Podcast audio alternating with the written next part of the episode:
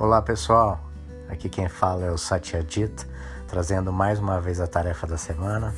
É, lembrando que vocês recebem essa tarefa no e-mail de vocês diretamente do The Bright Path. Então eu vou lê-la e falar um pouquinho da minha experiência sobre isso, tá bom? Vamos lá?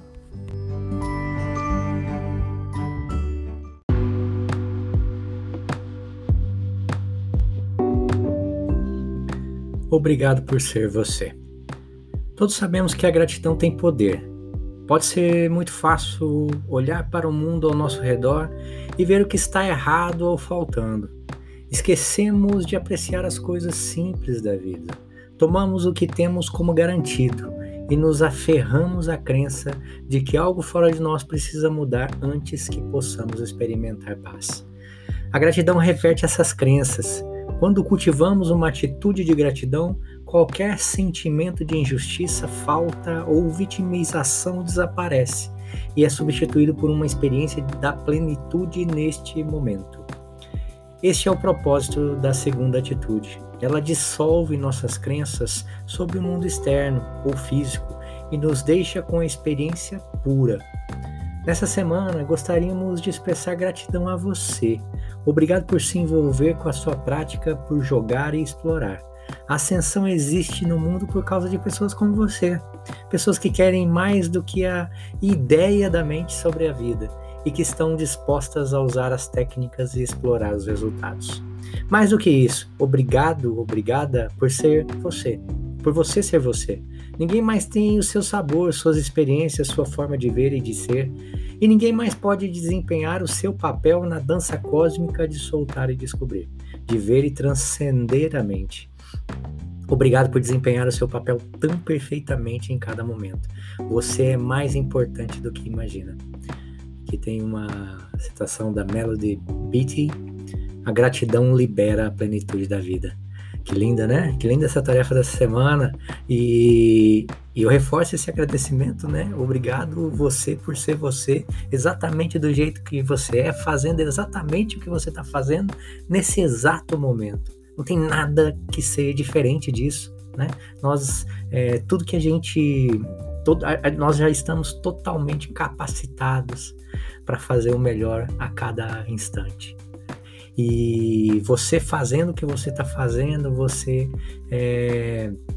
está é, escolhendo né, por suas atitudes de ascensão, você está fazendo o que você melhor poderia fazer nesse momento, tá bom?